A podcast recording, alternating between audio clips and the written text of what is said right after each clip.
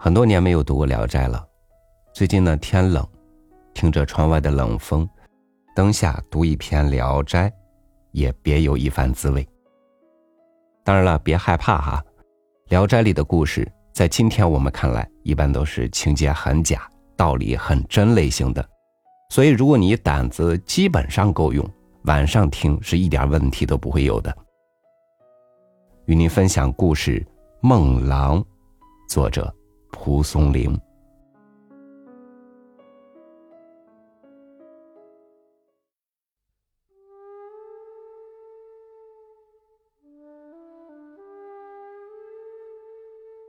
白翁是河北人，大儿子白甲在江南做官，一去三年没有消息。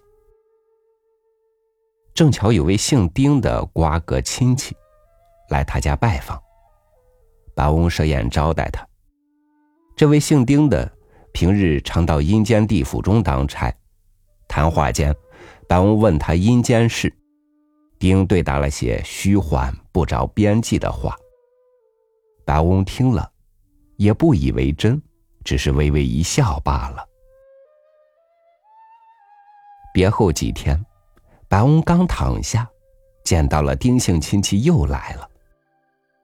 邀请白翁一块儿去游历。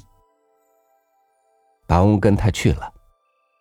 进了一座城门，又走了一会儿，丁指着一个大门说：“这里是您外甥的官署。”当时，白翁姐姐的儿子是山西的县令。白翁惊讶的说：“怎么在这里？”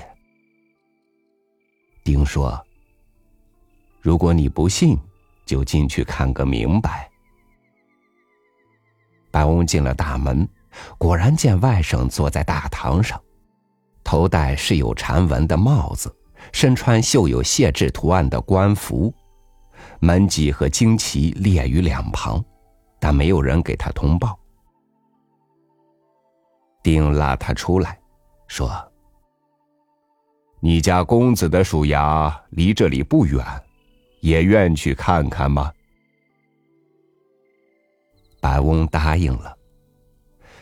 走了不多一会儿，来到一座官府门首。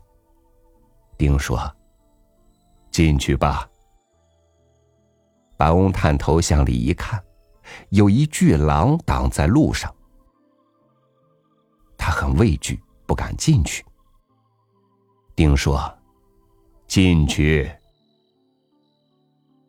白翁又进了一道门，见大堂之上、大堂之下，坐着的、躺着的都是狼。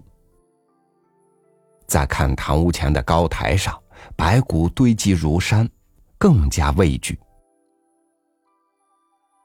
丁以自己的身体掩护着白翁走进去。这时。白翁的公子白甲正好从里面出来，见父亲与丁某到来，很高兴，把他们请到屋里坐了一会儿，便让侍从准备饭菜。忽然，一只狼叼着一个死人跑进来，白翁吓得浑身哆嗦，说：“这是干什么？”儿子白甲说。暂且充当庖厨，做几个菜。白翁急忙制止他。白翁心里惶恐不安，想告辞回去，一群狼挡住去路。正在进退两难的时候，忽然见群狼乱纷纷的嚎叫着四散逃避，有的窜到床底，有的趴伏在桌上。白翁很惊异，不明白这是什么缘故。一会儿，有两个身着黄金铠甲的猛士闯进来，拿出黑色的绳索，把白甲捆起来。白甲扑倒在地上，变成一只牙齿锋利的老虎。一个猛士拔出利剑，想砍下老虎的脑袋。另一个猛士说：“别砍，别砍，这是明年四月间的事儿。”不如暂敲掉他的牙齿。于是，就拿出大铁锤敲打老虎的牙齿，牙齿就零零碎碎的掉在地上。老虎痛得吼叫，声音震动了山岳。白翁大为恐惧，忽然被吓醒，才知道这是一个梦。白翁心里总觉得这个梦很奇异，就把自己梦的经过记下来，让次子送到白甲做官的官府。信中劝诫白甲的言语很沉痛悲切。次子到白甲处。见白甲门牙都掉了，惊骇的问他，说是因为喝醉酒从马上掉下来磕掉了。细细考察一下时间，正是白翁做梦的日子，更加惊骇。他把父亲写给他的信拿出来，读完信，脸色变得苍白，略沉思了一会儿，说：“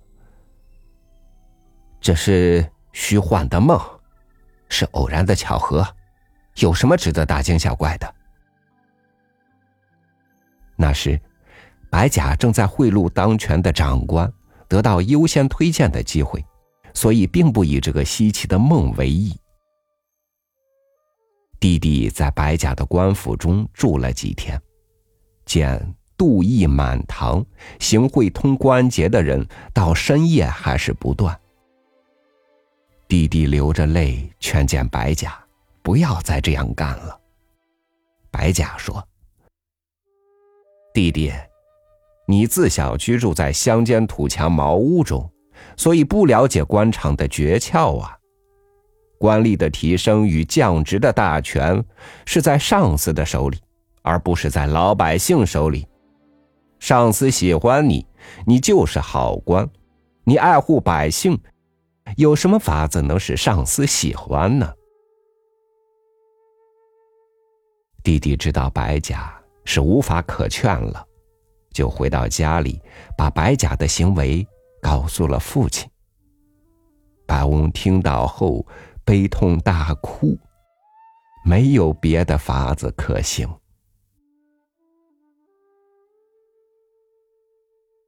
第二年。有人传说白甲以手剑推举到吏部做官，前来祝贺的人挤满了门庭。不久，又传闻白甲在回家的路上遇到了强盗，被强盗用刀砍成了废人，仆从都已丧生。白翁姐姐的孩子从政声望很好。这一年被考核进京做御史，这些都和他梦中所见完全相符。